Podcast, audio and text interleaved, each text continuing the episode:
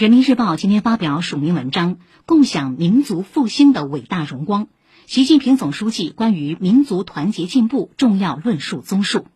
文章说，党的十八大以来，以习近平同志为核心的党中央就民族工作作出一系列重大决策部署，推动我国民族团结进步事业取得了新的历史性成就。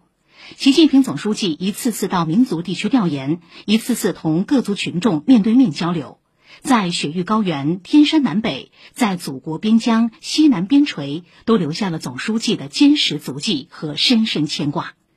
习近平总书记关于民族团结进步的重要论述，立意高远，内涵丰富，思想深刻。对于做好新形势下的民族工作，加快民族地区发展，促进各族群众共同富裕，构筑各民族共有精神家园，筑牢中华民族共同体意识，凝聚起共同团结奋斗、共同繁荣发展的磅礴力量，具有十分重要的指导意义。